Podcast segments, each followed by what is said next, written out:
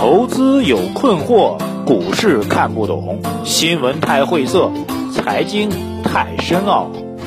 每天拿出五分钟，马洪曼博士为您闲话家常，答疑解惑。欢迎收听《财经老马日日评》。各位尊敬的老马日日评的听众朋友们啊，我之前也说过，当市场出现突发情况啊，出现转折点的时候，我会第一时间来给大家做评论。所以今天抓紧时间，中午给大家上一个评论，很简单啊，结论告诉大家，结论很重要。呃，市场的底部今天正式被确立了啊，这个国家队已经在今天早盘的收盘之前开始大举入市了。如果您手里还有钱的话，如果您还愿意去看多中国股市和看多中国牛市的话，啊，今天下午是最佳的买点啊，否则千载难逢的吧，千载难逢的反弹机会就要被错失了。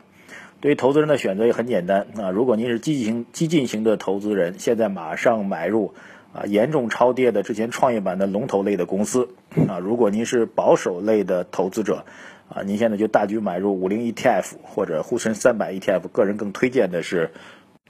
五零 ETF 啊，这个是毫不犹豫的一个选择，所以现在今天下午就是一个尽快建仓来摊薄自己的成本，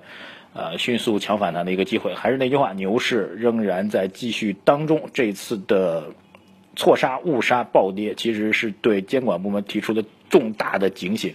实际上，以监管部门为代表的机构啊，这个主流的监管部门，他们再去随意做空股市的动力，今今后将会消失。换句话说，市场呢将会进入到新的一波的走多的行情当中，弥补损失，赶紧加仓。